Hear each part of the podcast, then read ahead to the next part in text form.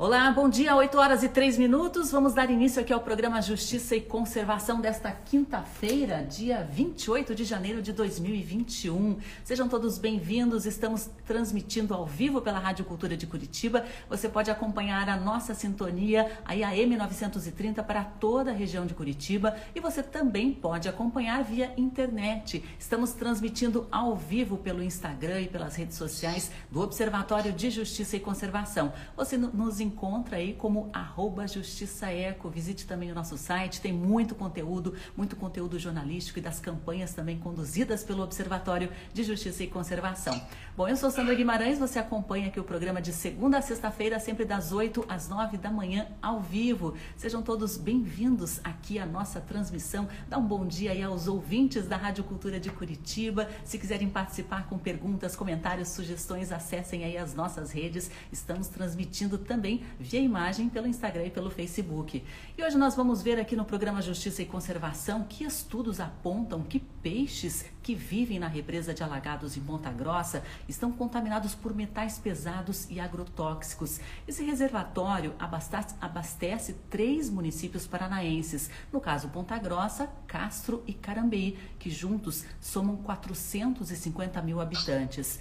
E o grupo de pesquisa da Universidade Estadual de Ponta Grossa tem avaliado né, algumas espécies de peixes que vivem ali para entender como ocorre essa contaminação, se o grau dessa contaminação está elevado e qual é o risco também para as pessoas que consomem esses peixes, que pescam no local e também para as pessoas que consomem essa água da represa.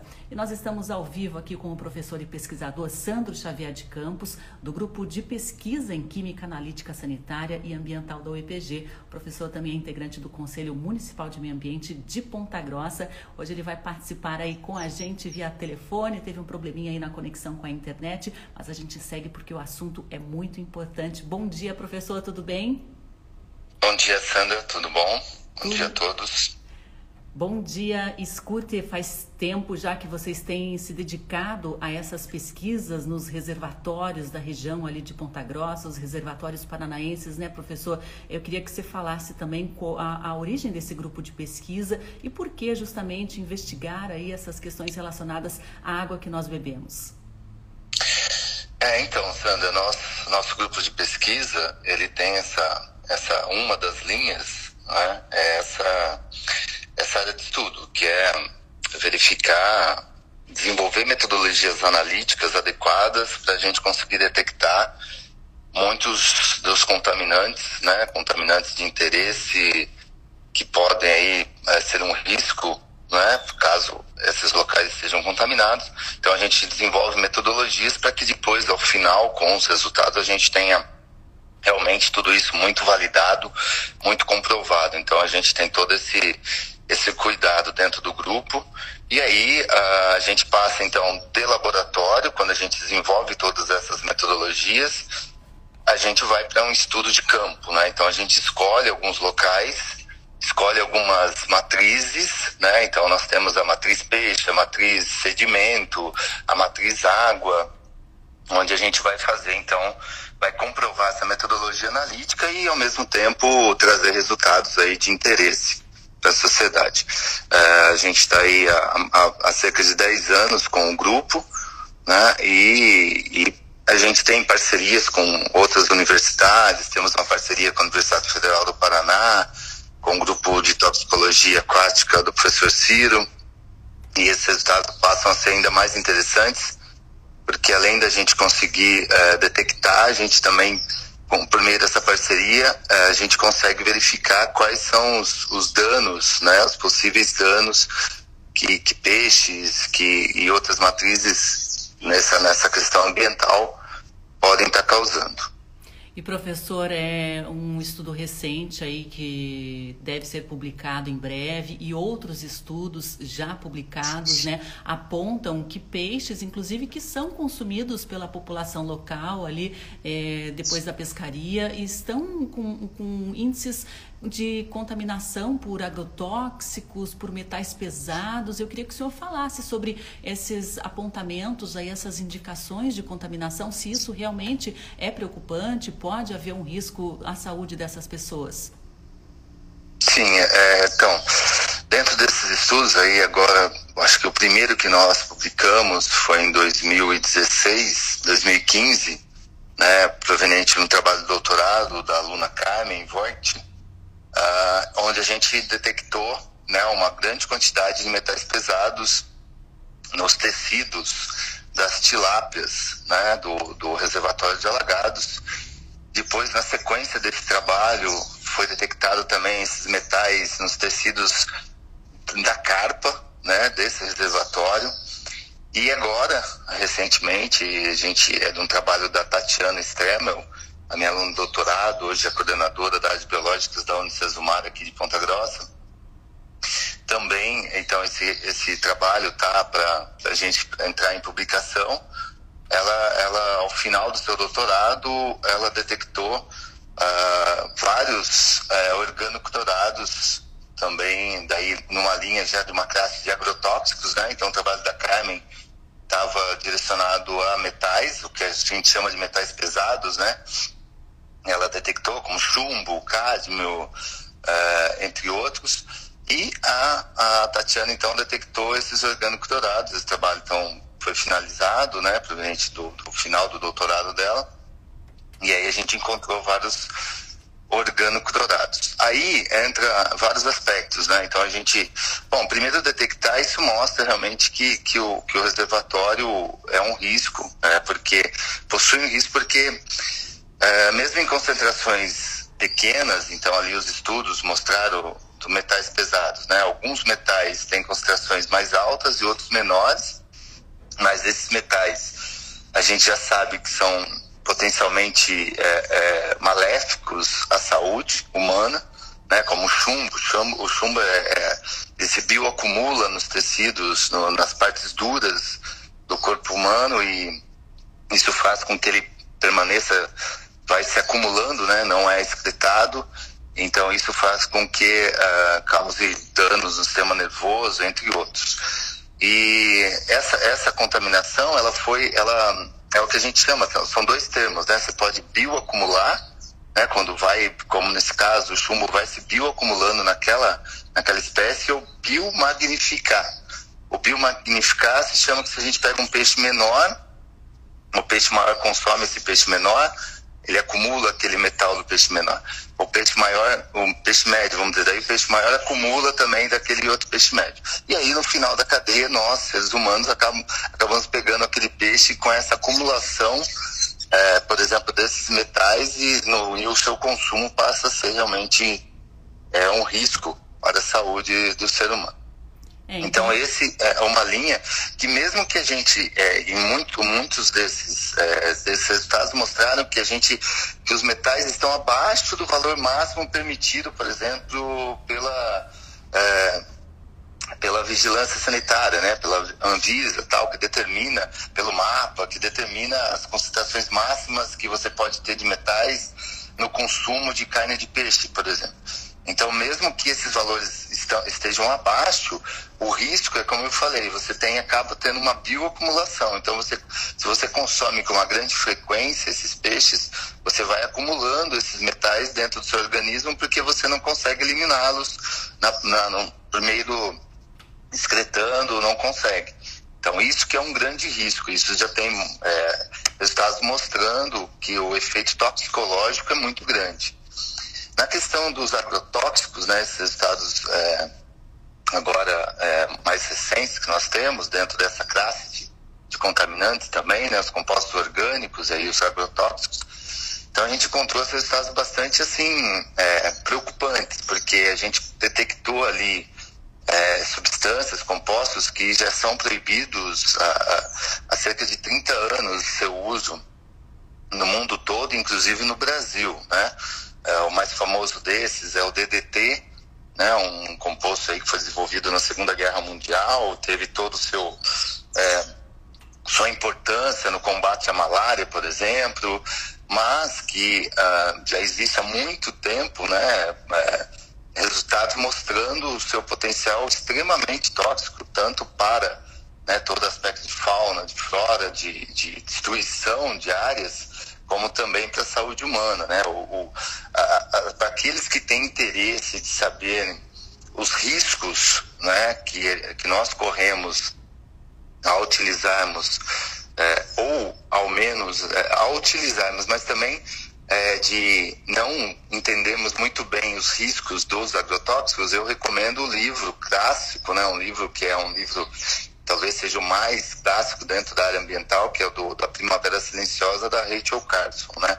Então, lá em 1964, ela já mostrava já apresentou resultados muito contundentes né, de pesquisas do que ela tinha disponível, ela como jornalista, em 1964, os riscos que a população corria pelo uso extensivo de DDT, né, tanto para a saúde como o extermínio, por isso que ela fala primavera silenciosa, né, o extermínio de pássaros em várias regiões dos Estados Unidos, entre outros compostos que ela descreve no seu livro. Então, acho que é uma primeira leitura para aqueles que queiram se aproximar e às vezes uh, recebe informações de muitos canais de comunicação e essas informações às vezes estão carregadas com direcionamento e ali eu acho que é o primeiro. Então, esse DDT a gente conseguiu, você vê, em 1964 ele já, a, a Rachel Carr já chamava a atenção dos riscos né, do uso desse DDT e a partir daí, oito, sete, oito anos depois, já foi proibido nos Estados Unidos, porque ela mostrou tão bem nos, os resultados da pesquisa dela, o trabalho dela, que nos Estados Unidos já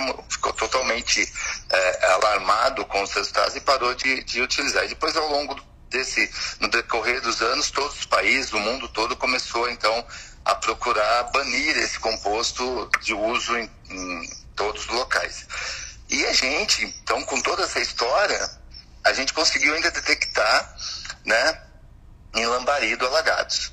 Professor, é como pode um composto... Assim, só para esclarecer, tá. o DDT aqui no Brasil, ele foi proibido ali na década de 1980, se não me engano, 1985 foi o ano da proibição Sim. aqui, e mesmo depois de todo esse tempo, é, digamos assim, sem uso, é, ainda há a presença, por exemplo, no, nos peixes novinhos, né, que vivem ali. Sim. Isso tem ocorrido por causa dessa, desse uso antigo, que ainda ficou durante três, mais de três décadas, ou a gente tem ainda a presença desse produto de alguma forma forma, entrando de uma forma clandestina no, no Brasil? Há essa possibilidade, professor? Como que, que a gente pode avaliar esse, esse tipo de risco?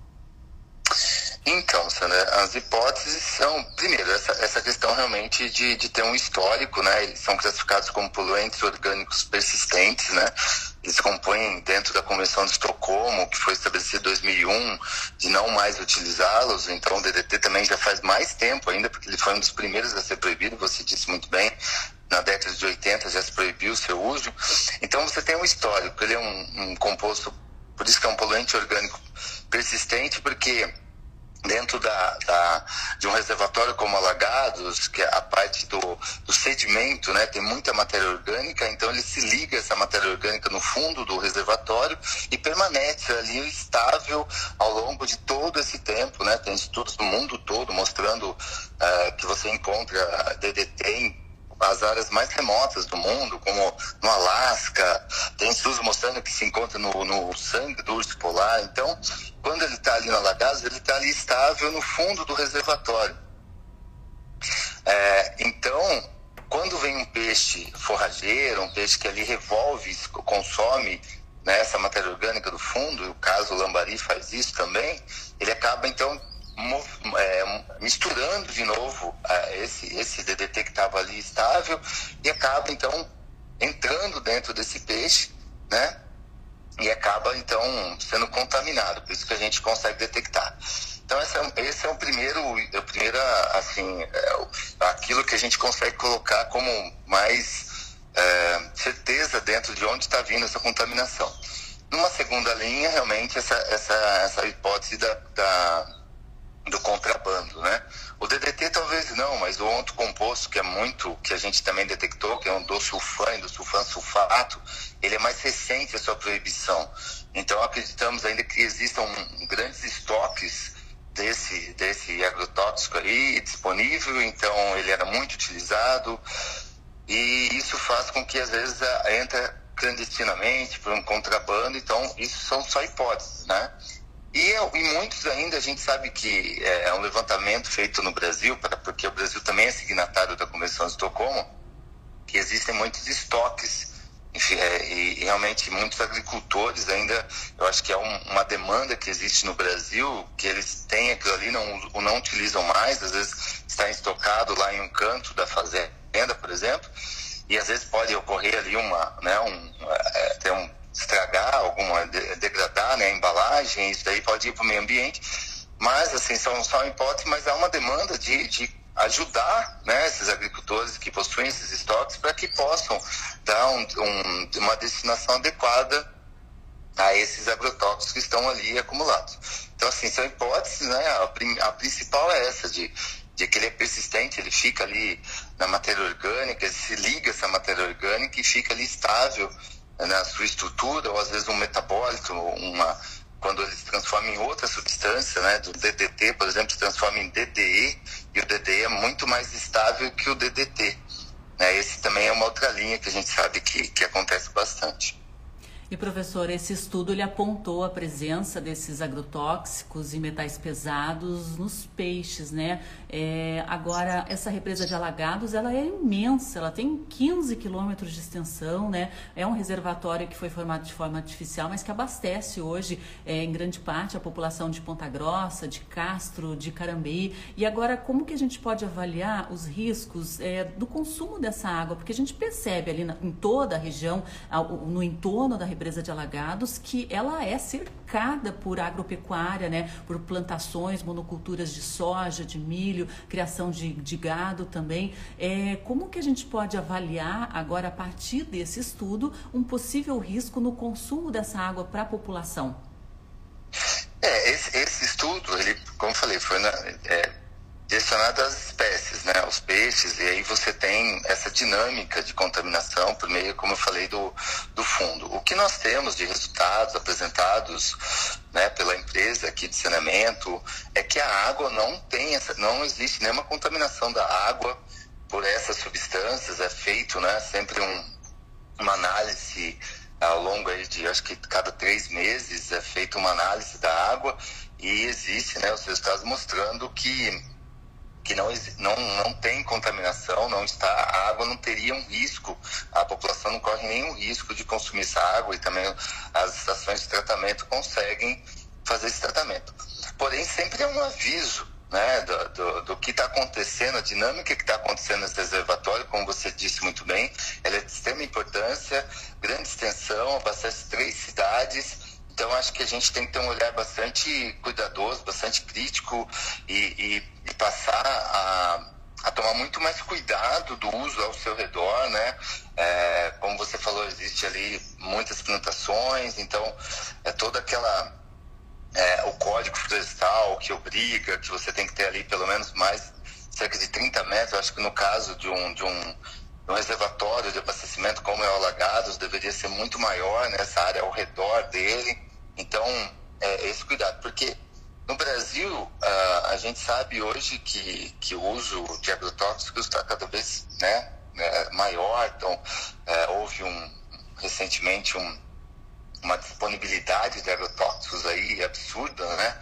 Nós estamos batendo recordes a cada ano e essas substâncias estão entrando no Brasil. Nós somos o maior consumidor do mundo já e não sei essas culturas ao redor, apenas obviamente hipóteses, mas o uso dessas substâncias, que muitas delas inclusive são proibidas em outros países, estão sendo liberadas de uso aqui no Brasil, isso pode estar todo momento carreando para esse reservatório. Como eu falei, o final dele, depois com a dinâmica dentro do lago, né, ela acaba indo sedimentando, indo lá para o fundo do reservatório. Porque essas substâncias têm uma preferência por matéria orgânica e, como ali é um, um ambiente parado né, da água, vai facilmente ser decantado, cair para o fundo. Mas, é, se a gente olhar, por exemplo, um é, agrotóxico que é usado extensivamente no nosso país, que é o caso do glifosato, então a nossa legislação ela permite é, que é um, o valor máximo permitido, né, que você pode, por exemplo, encontrar na água, 500 vezes maior do que se permite na Europa. Então, muitas vezes a gente olha para essa água e, e, nós vamos falar, não, ela está, o, o, valor máximo permitido, né, pela portaria de potabilidade de água, pela qualidade das águas no Brasil, ele está abaixo né, tá ali, você vai ter uma análise e realmente a água não vai estar tá, é, com valor de, de concentração do glifosato que a população teoricamente não correria risco perante a legislação. Porém, quando você observa esse, esse dado de que nós temos ah, o, o, nosso valor é 500 vezes maior do que no, na Europa, essa é a primeira pergunta. Por que será que na Europa se restringiu tanto a concentração de glifosato e a gente aqui permite 500 vezes maior? Então, mesmo que a água não esteja ah, ah, atendendo a legislação, mas a gente tem ali uma concentração muito maior. Então, realmente, essa água poderia ser um risco se a gente comparasse não é, um, um, o que nós temos e o que a Europa exige.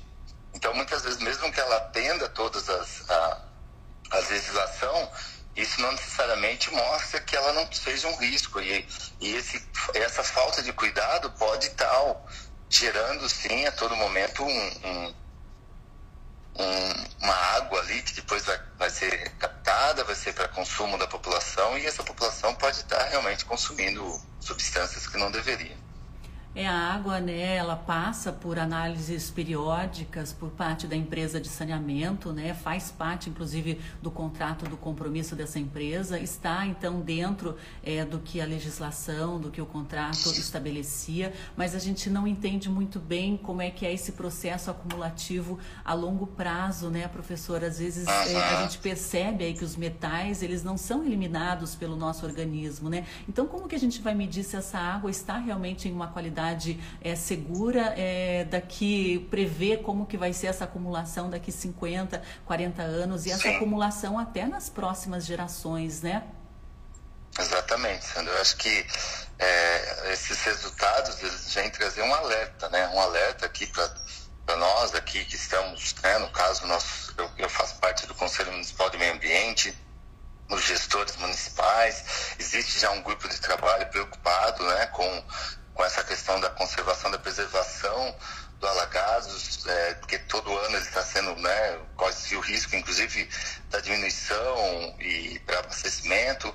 Então, tudo isso envolve uma preocupação que toda a sociedade tem que estar envolvida nessa discussão, então está sendo informada, né, por meio da ciência, por meio de dados científicos, para que tome as atitudes, né, cobre da gestão, cobre de nós, né, que estamos ali como conselho, para que é, tenha um estudo amplo, para que tenha preservação, para que evite que essas substâncias entrem, né, verificar onde que são, onde está vindo essas substâncias, é, na, parte né, do uso de agrotóxicos, que tipo, se eles estão corretamente sendo utilizados. Esses metais, a gente sabe que uma das fontes são fertilizantes, né, os metais, às vezes, muitas vezes vêm por meio dos fertilizantes, e às vezes um uso uh, muito grande desses fertilizantes também vai estar tá levando esses metais, está carregando esses metais para dentro do reservatório e, como você disse, ao longo dos anos, a gente passa a ter um risco cada vez maior. E daqui a pouco essa água a gente começa a detectar, sim, essas substâncias e aí, conforme eu falei, se a nossa legislação começa a ficar cada vez mais... Uh, a exigir uma qualidade maior dessa água, porque, por exemplo, a gente não deveria né? É, é, esses estudos lá na Europa mostraram que o glifosato ele tem um potencial tóxico muito alto. Então, por isso que se diminuiu a concentração máxima permitida na água em 500 vezes do que nós temos na legislação. Então, está na hora da gente adequar a nossa também. E se a gente diminuir 500 vezes, será que a gente vai passar a detectá-lo? Há uma grande probabilidade. Daí, se a gente detectar, essa água não estaria né, apta para consumo. Então, mas mais importante é a gente tem que estar tá fiscalizando, a gente tem que estar tá acompanhando e esses dados vêm para um alerta, um alerta, é isso que a gente espera, um alerta, uma provocação de discussão, provocação de debate, para que todos nós, né, toda a população, toda a sociedade se preocupe né, com o meio ambiente. A gente sabe muito bem né, que a gente está a todo momento correndo os riscos, a gente está numa fase é, de aquecimento global e toda essa relação. A gente agora, o coronavírus mesmo, veio nos mostrar que a gente começar a, a estar é, ocupando espaços que deveriam estar preservados podem é, diretamente nos afetar, afetar a nossa saúde, porque existem estudos mostrando que a relação da invasão de espaços que antes eram preservados pode ter sido o início de toda a disponibilização desse vírus para a sociedade do coronavírus. Então, todo esse contexto de preocupação com o meio ambiente é muito sério. é muito sério. E a população, a sociedade deveria estar sempre é, muito é, preocupada e muito é, atenta né, a tudo que está acontecendo, porque isso daí vai refletir nas nossas gerações. Nós temos filhos, quem fica preocupado com que qualidade de ambiente nós deixaremos para os nossos filhos, para os nossos netos. Então isso tem uma relação muito direta, né? Então eu acho que ali no Alagados esses estudos começam, a, mostram esse alerta. E a gente tem que estar todo momento pesquisando a respeito.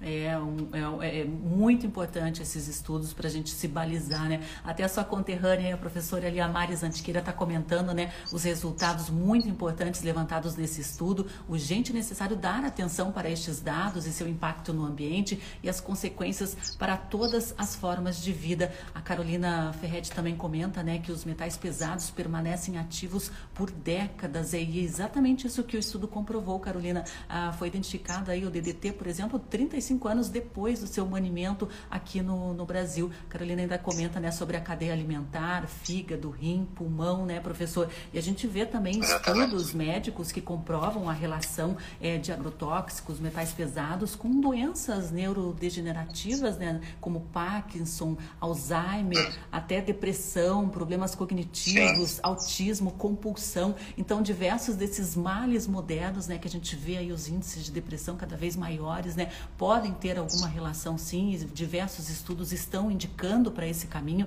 e é muito importante a gente dar atenção, né? Agora, como fazer, é, fazer esse dado de tanta relevância, é, convencer essas pessoas que defendem o uso, inclusive indiscriminado, professor, dos agrotóxicos? Olha, é, eu acho que o, o importante, né, Sandra, primeiro deixar um abraço para a Lia, a Carolina que estão participando, né? E são grande é, também defensoras de tudo isso que a gente está é, preocupadas com o meio ambiente, trabalham, desenvolvem trabalhos. Então, eu, eu acho que assim, é, a gente, eu, às vezes eu vejo é, muitas informações, é, muitos canais de comunicação que trazem é, essas informações sem uma fundamentação científica, sem uma argumentação científica adequada, porque quando a gente publica um trabalho desse, né, que eu que eu estou relatando aqui com você, esse trabalho passou por pesquisadores, né? Um, nós temos um, um, artigo aí que ele, como a gente fala na academia, tem um fator de impacto altíssimo, né? Uma revista das mais consagradas no mundo em relação a, a estudos sobre meio ambiente. Então, quando a gente publica um trabalho desse, ele passa por um crivo, né, que a gente fala, passa uma peneira por pesquisadores que, que vão a, olhar esses resultados de uma forma é, com a maior criticidade possível. Então, quando ele é publicado, ele tem uma garantia de que todos esses argumentos, todas essas, esses, essas informações, esses, esses resultados que nós apresentamos, eles são válidos em todos os aspectos se a gente fala que tem, corre o risco à saúde humana, vem lá um, alguém que trabalha com essa, é um pesquisador renomado no mundo. Se a gente fala da, da, dos resultados analíticos, tem um outro químico analítico renomado no mundo que vai lá e analisa e fala, olha, realmente esses resultados são válidos. E aí, as pessoas, parece que, é, infelizmente, hoje em dia a ciência está sendo bastante, né, um, um parece que as pessoas é, há um, uma ideia geral assim de que a ciência não tem a sua, o seu valor que tem a gente ouve esses absurdos de terraplanistas e coisas desse tipo é, e isso acaba atrapalhando imensamente né um desenvolvimento e que a população seja devidamente informada e aí tem muitos canais de comunicação também, como agrotóxicos, que trazem informações extremamente rasas, né? Sem uma avaliação criteriosa, sem ter passado pelo crivo de grandes especialistas. E, e só que o canal de comunicação passa uma ideia de que não tem perigo algum, que não corre risco algum, e as pessoas acabam acreditando, porque uh, infelizmente parece que a ciência, que deveria ser a baliza de tudo, ela acaba é, sendo aí, alguns acabam, né? Infelizmente, eu não sei por qual motivo, né? Porque a ciência está aqui pra, só para ajudar a sociedade, só para melhorar, para evoluir, né? Para a gente, para contribuir para a melhoria da sociedade e, e, ela é combatida, não, não dá para entender por quê. E a gente viu agora a questão do coronavírus de novo, né? Isso aparecendo fortemente. Então, as pessoas às vezes se balizam, buscam informações em, é, canais de comunicação que trazem isso de uma forma muito rasa, muito superficial, com interesses por trás, né, muito muito grandes. As empresas que querem vender os agrotóxicos, obviamente, vão fazer uma um meio de informação, vão passar essas informações da forma como eles querem. E isso não envolve assim um uso, não uso. A gente sabe muito bem que o uso dos agrotóxicos ele favoreceu a, a grande produção de alimentos. E se a gente não tivesse esse uso, aumentasse essa produtividade, a gente hoje não teria alimento a um preço que a gente né, temos. Porém, hoje tem muitas tecnologias que buscam a, a, diminuição cada vez maior desse, desse uso e muitas moléculas mo, muito mais modernas que causam menos impacto. Então, é, a gente deveria ir por esse caminho. Não é um caminho de sim ou não, de embate, de briga, não, um caminho de parceria. Né? Aqueles que, trazendo, como eu falei, trazendo resultados científicos, mostrando, olha, o uso dessa substância que você está fazendo, olha aqui, eu te mostro aqui mil artigos, eu posso trazer milhares de artigos daquelas, daquelas moléculas que estão entrando no Brasil. Por que será que a Europa proibiu? Por que será? Nossa, será que foi para, ah, não, não gosto? Porque será? É obviamente que isso veio de um resultado científico que mostrava o risco que a população europeia corria se aquele, que aquela substância fosse utilizada na Europa. E aí a gente recebe ela de braços abertos, né? A gente recebe aqui, será que não, não ao invés da gente é, será que essa pergunta não poderia vir à nossa cabeça também? Poxa, mas por que a Europa proibiu e o Brasil está liberando? Será que a gente, primeira pergunta, e daí, a partir dessa pergunta, a gente fala assim, poxa, será que a gente não está correndo risco? Será que a gente, se usar aqui no Brasil, a gente não passa a correr um risco muito grande? Será que meu filho, né? Será que minha família, os meus parentes, todas as pessoas que eu amo, que estão aqui, de repente, próximo a um local que vai utilizar esse agrotóxico, eles não estão correndo risco de contaminação?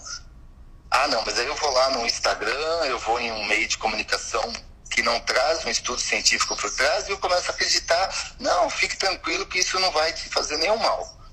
Até então, porque se o, coisa... se o governo e se os órgãos de controle liberaram, deve estar é. seguro, né? Mas não é bem assim que a gente tem Mas não é, porque a gente nós temos interesses por trás. Então acho que as pessoas deveriam buscar vários meios de informação. E aí eu venho, é, obviamente, fazer uma defesa né, academia, ciência, procure um artigo publicado por, um, por uma universidade, veja uma revista científica, ah, eu tô, tô querendo saber, é, por exemplo, ontem, né, saiu resultado, entraram 493 novos agrotóxicos, só no ano passado bateu um recorde no Brasil.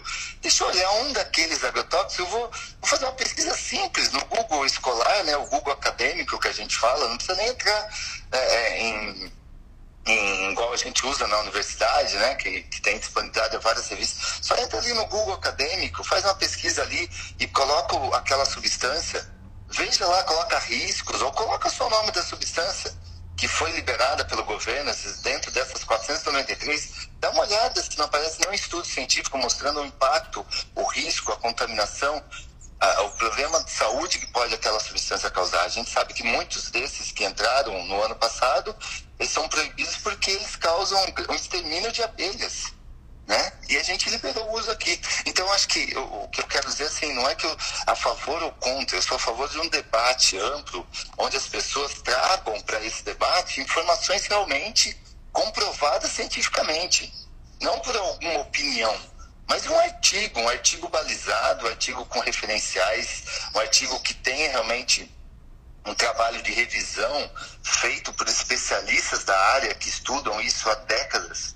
Então, quando você vier falar, vamos, vamos debater com informação científica, com respaldo uh, profundo, com informações que tenham realmente uma qualidade muito grande.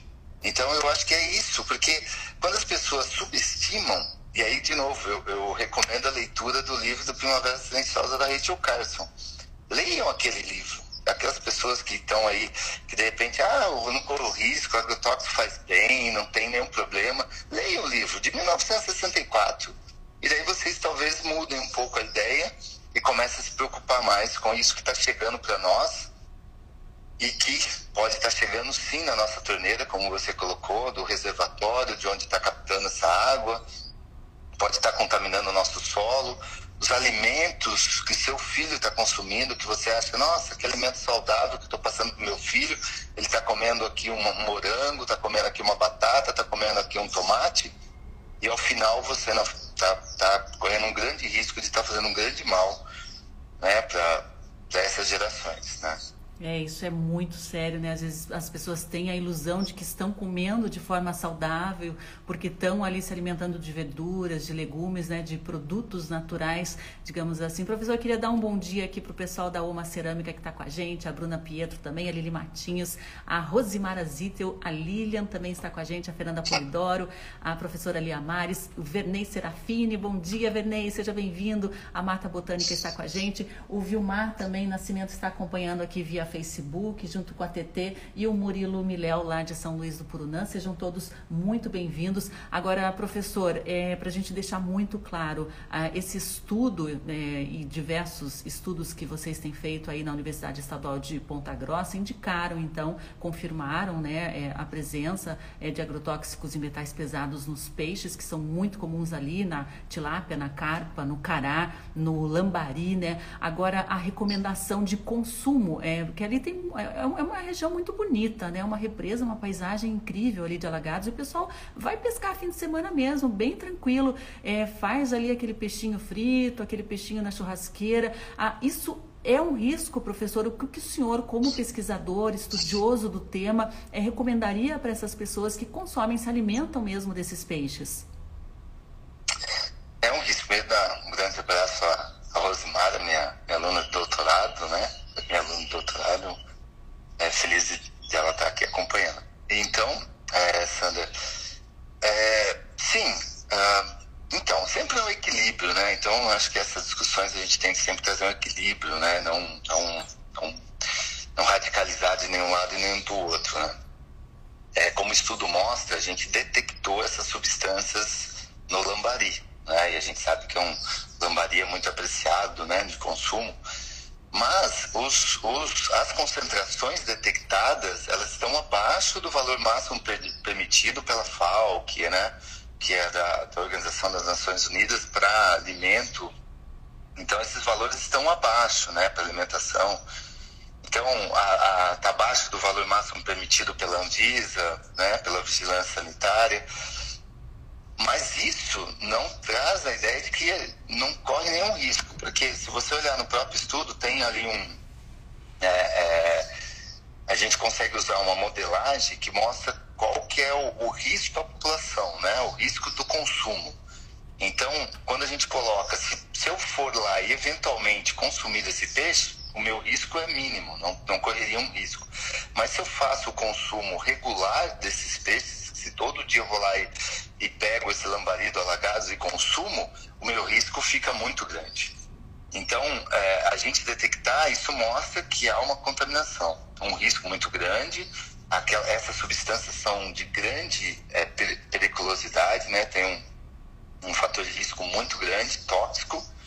Então, é o equilíbrio. Como eu disse, se a pessoa for lá e consumir eventualmente, ela não vai ter, né? não, teoricamente não causaria nenhum, nenhum problema. Eu não consumiria. Eu, eu deixaria um alerta à população de que esses peixes não estão aptos para consumo. Se for uma peça esportiva, isso já aconteceu em outro trabalho nosso aqui em Ponta Grossa. Nós fizemos um estudo em um outro reservatório aqui de um clube particular e nós também encontramos resultados similares. E ao final, isso foi bastante interessante. A gente conseguiu se reunir com a diretoria do clube, com a presidência, informamos ao clube que, olha, as pessoas iam lá e consumiam peixe, capturavam, pescavam e consumiam peixe. A gente disse, olha, é, esses peixes não estão aptos para o consumo. A pessoa que vai consumi-lo corre um risco. Se a pessoa quiser, pelo menos né, ela está sendo informada que ela corre um risco. E a mesma coisa eu acho que a gente seria adequado fazer, sim, no, no reservatório de alagados. É, eu acho que é, informar a população de que o consumo desses peixes faz com que ela corra um grande risco de contaminação e de se intoxicar, isso principalmente feito ao longo dos anos, né? Se ela for consumindo, porque tem gente ali que, né, é, é, pelo que eu sei, é, tem casas ao redor, então vai todo final de semana pescar, vai, usa, acaba utilizando, como você disse, né, como um local mesmo de, de lazer e desse consumo, assim, recorrentemente. Então, é um risco muito grande. Eu acho que isso, essa informação à população seria muito importante. Olha que interessante, né? É sempre bom, né, professor, a gente saber de, a origem do nosso alimento, é, principalmente o pescado. Olha, quem diria, né, que a gente corre um risco de, de consumir um peixe fresco de uma represa, né, que serve para abastecimento, mas o professor está explicando, né, que estudos é, apontaram a presença de alguns, é, alguns elementos químicos provindos é, principalmente de agrotóxicos e também metais, metais pesados, porque o peixe, né, ele acaba revirando aquele fundo, né, né, da represa, onde aquele sedimento, né, professor, onde estão ali acumulados, é, estão estocados, digamos assim, esses elementos químicos e acabam consumindo, né, e trazendo isso para nossa alimentação também, porque afinal, assim como tubarões e onças, né, nós seres humanos somos do topo da cadeia alimentar, da cadeia trófica, né, e acabamos aí acumulando em maior quantidade ainda esses elementos, né, professor? Queria que o senhor falasse sobre essa acumulação longo prazo que o senhor comentou, porque essa intoxicação ela não é imediata, né? Como você comer ali uma maionese estragada, já no outro dia já está passando mal. Essa intoxicação ela é, é muito silenciosa, né? E, e, e, ao longo de décadas. E daí até os sintomas, as doenças, elas se apresentam e nem sempre é possível a gente associar essa intoxicação a longo prazo com doenças instaladas, como o Alzheimer, o Parkinson, a depressão, né, professor? Queria que o senhor comentasse a respeito disso. É, exatamente, Sandra. Você usou um tema ali muito adequado. Eles estão estocados, né? eu, eu em, quando o Brasil, né? Então, o Brasil, como signatário da Convenção de Estocolmo, ele teve que gerar um dossiê sobre todos essas, esses compostos orgânicos, né, que fazem parte lá da lista nessa Convenção de Estocolmo, né, que o Brasil é signatário desde, ela começou em 2001 e foi implementada a partir de 2004, né, então DDT, DDE, Indosulfan, Diodrin, Altrin, todos esses agrotóxicos aí que aparecem no, no estudo, eles fazem parte dessa lista. Em 2016, eu tive o prazer de fazer parte, né, que o Brasil já estava ali no, tendo que entregar esses resultados, né, levantamento do que todos os estoques desses agrotóxicos, todos esses contaminantes, esses, esses poluentes orgânicos no Brasil. Eu tive o prazer de representar o Paraná, né, nas reuniões que estavam sendo feitas, né, que o, a CETESB em São Paulo era o, o centro regional, né, de cumprimento à Convenção de Estocolmo no Brasil. Eu tive o prazer de acompanhar como representante do Paraná. Então, muitas vezes fui a Brasília.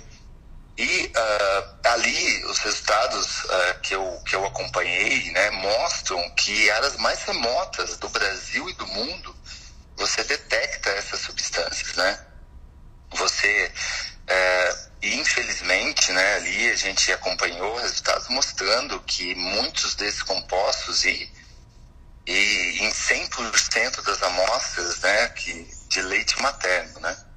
Então, isso é uma situação bastante séria. É óbvio que sempre é um equilíbrio, de novo, né? A ciência, ela tem sempre, é, os resultados aparecem, tem que ser muito bem analisados, mas uh, porque essas substâncias estão em todas as partes do planeta Terra e conseguem, então, uh, passarem para uma, uma matriz, um, um aparecem resultados em leite materno. Isso é muito sério, né? Então, é, eu me lembro que, que eu também numa dessas reuniões eu acompanhei é, os resultados de um grupo de pesquisa do Rio de Janeiro que fazia no pico da neblina, né?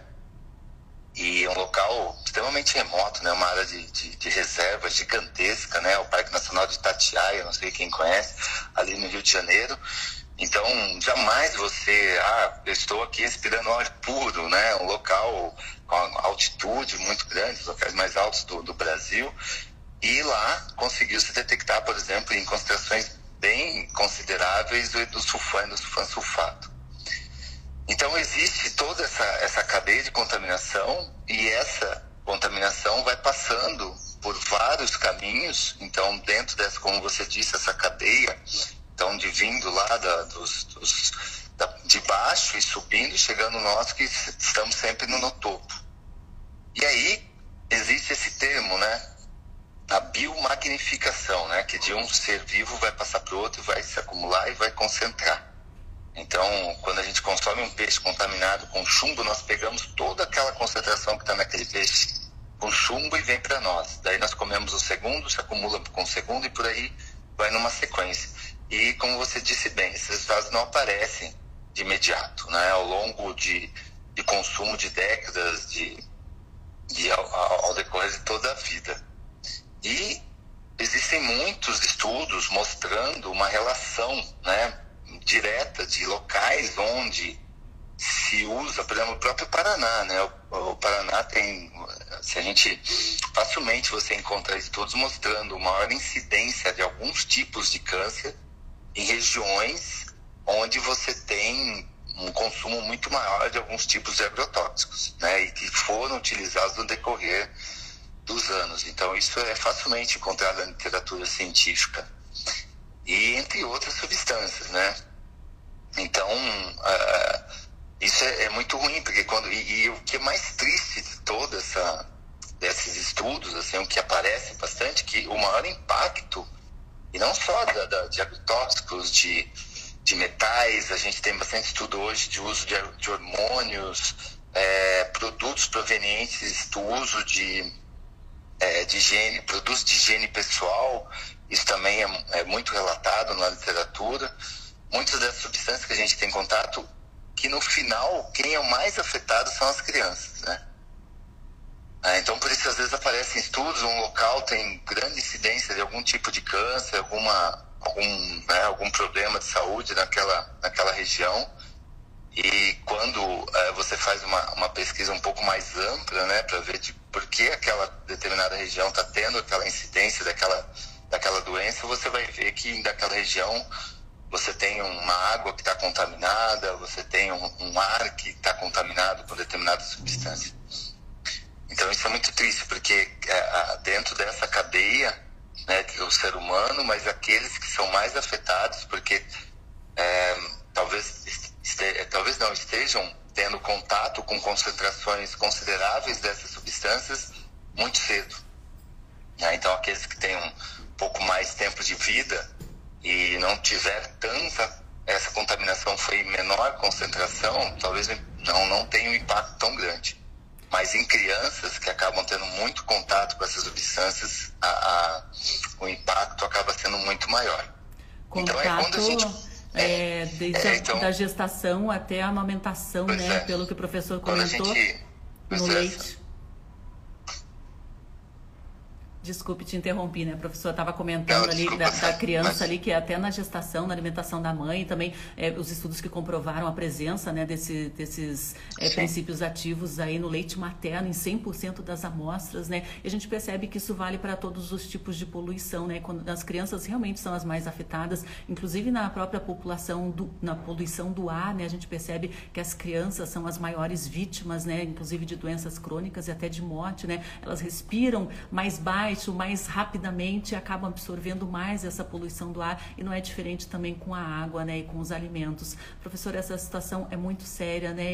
Eu até imagino como o Observatório de Justiça e Conservação possa ajudar, né? A gente tem feito a divulgação desse tipo de informação, né? É, mas essas informações, esses estudos do grupo de pesquisa da Universidade Estadual de Ponta Grossa precisam realmente chegar ao conhecimento de toda a sociedade, né? Não ficar restrito ali ao meio acadêmico. Isso é muito importante chegar principalmente, como o senhor tem feito a, até o Conselho Municipal do Meio Ambiente, né, para que sejam é, pelo menos emitidas recomendações para o não consumo desse peixe, há um cuidado maior também né, com, com a contaminação dessa água, desse solo ao redor da represa que abastece esses municípios.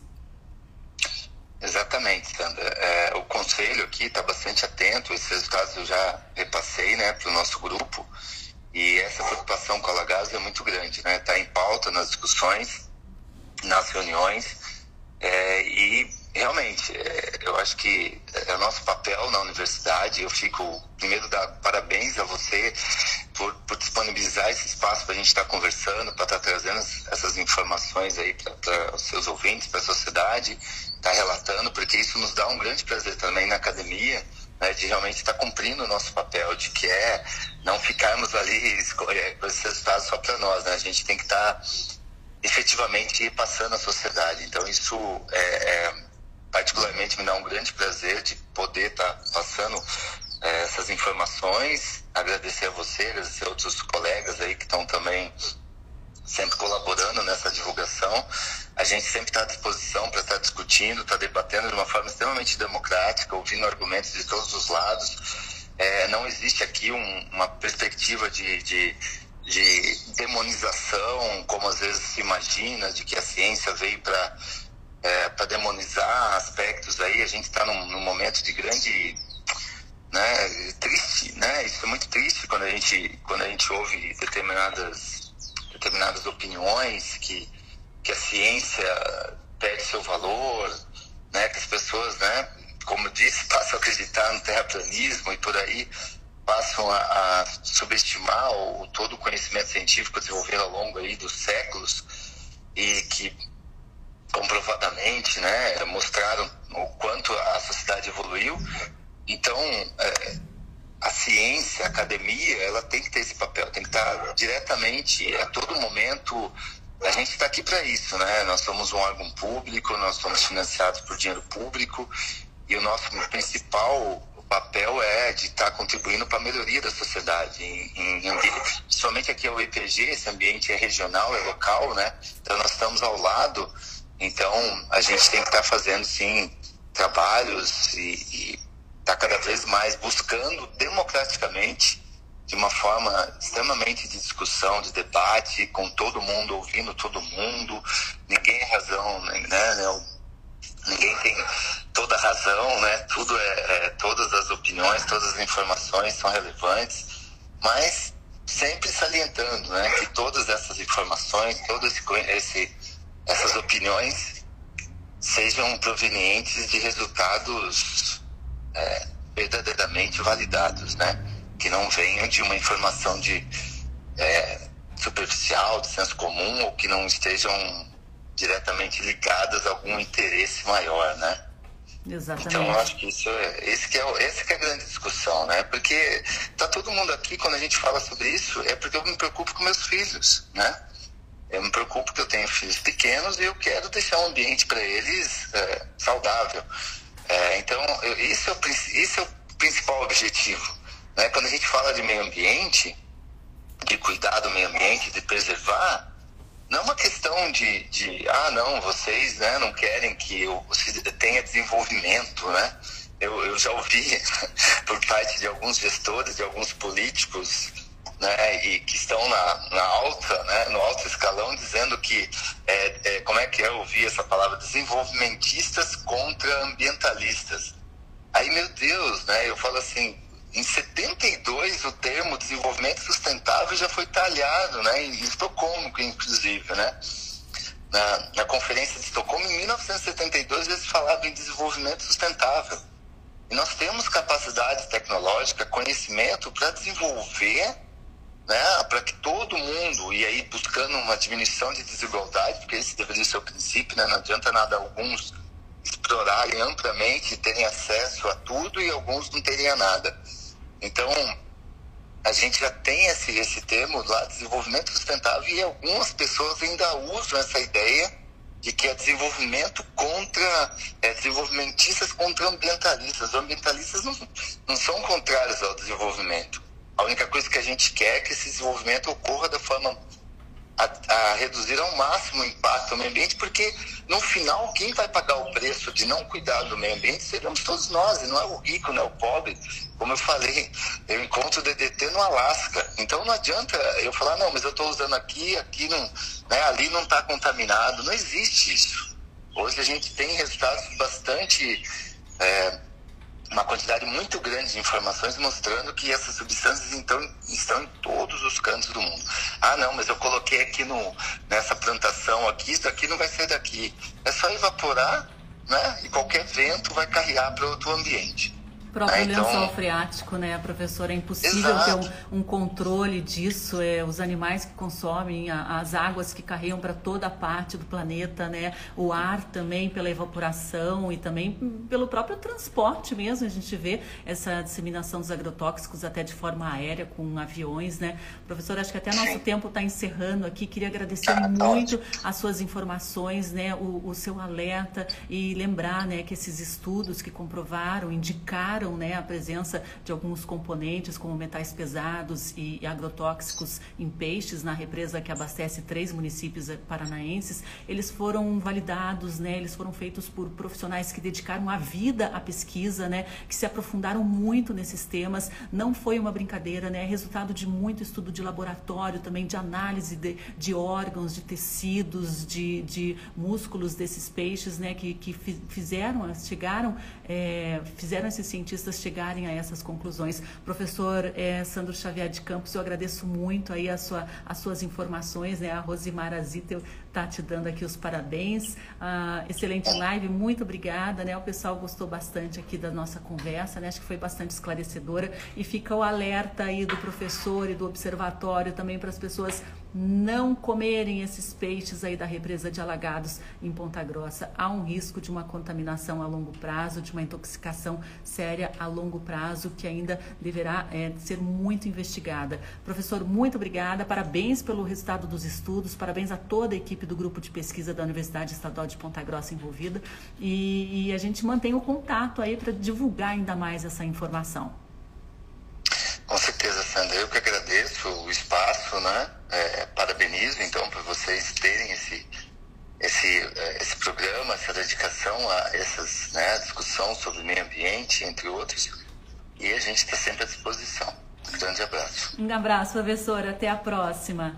E a gente vai chegando ao fim aqui da nossa transmissão, né? Queria deixar aí o meu bom dia para o Rafael Sobonha que está com a gente, os ouvintes da Rádio Cultura também, a Uma Cerâmica, Eduardo Ruxinhaca, o Gen Guimarães que está acompanhando, a Thay Pol, Poleinha, isso, Thay? Me desculpe se eu tiver falado errado o seu nome. O Ronaldo Montalto, a, a Bruna Pietro também está com a gente, a Paula Patrícia, a Lili Martinhos, a Lilian, a Rafinha Agostinho, o Leonardo Zene, Rosimara Zittel, muito obrigada, Rosimara, seja muito bem-vinda sempre aqui à nossa transmissão. A gente faz aí muita conversa boa e importante de segunda a sexta, ao vivo, sempre a partir das 8 horas da manhã. A professora Lia Mares Antiqueira, professora, estou devendo os jornais aí, né? Vou levar em breve breve para o pessoal da UTFPR de Ponta Grossa, também para o pessoal da UEPG. O Vernei Serafini está com a gente. Vernei, muito bom sempre ter a sua presença aqui. O pessoal da Marumbi Montanhismo também. Tivemos alagamento aí em Morretes ontem, pessoal da Marumbi. Me contem depois aí a respeito de como foi esse incidente. A Mata Regina Barroto também está acompanhando aqui a gente. Mais um pessoal aí pelo Facebook, pelas ondas do rádio. Muito obrigada. E a gente volta amanhã, a partir das 8 horas da manhã, ao vivo aqui. E eu conto aí com a presença, né? Passem um café e venham tomar aqui junto comigo. Até amanhã, então.